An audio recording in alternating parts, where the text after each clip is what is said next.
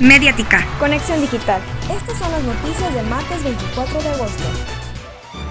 La directora del Implan, Joana Moreno Manso, compartió los decesos correspondientes a la semana del 16 al 22 de agosto del presente año, con un total de 16 difunciones por COVID-19.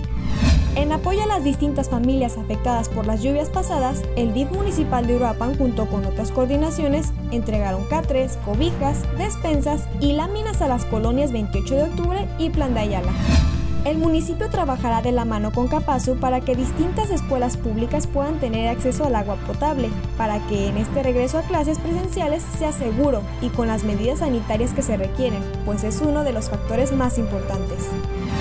Diputados locales plantearon la desaparición de poderes en Penjamillo, debido a las circunstancias de incertidumbre y tras la renuncia de todo el cabildo electo.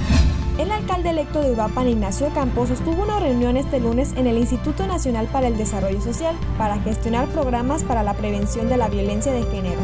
Apenas el sábado pasado, los maestros de la CENTA acababan de liberar las vías del tren. Ayer por la tarde nuevamente volvieron a tomarlas.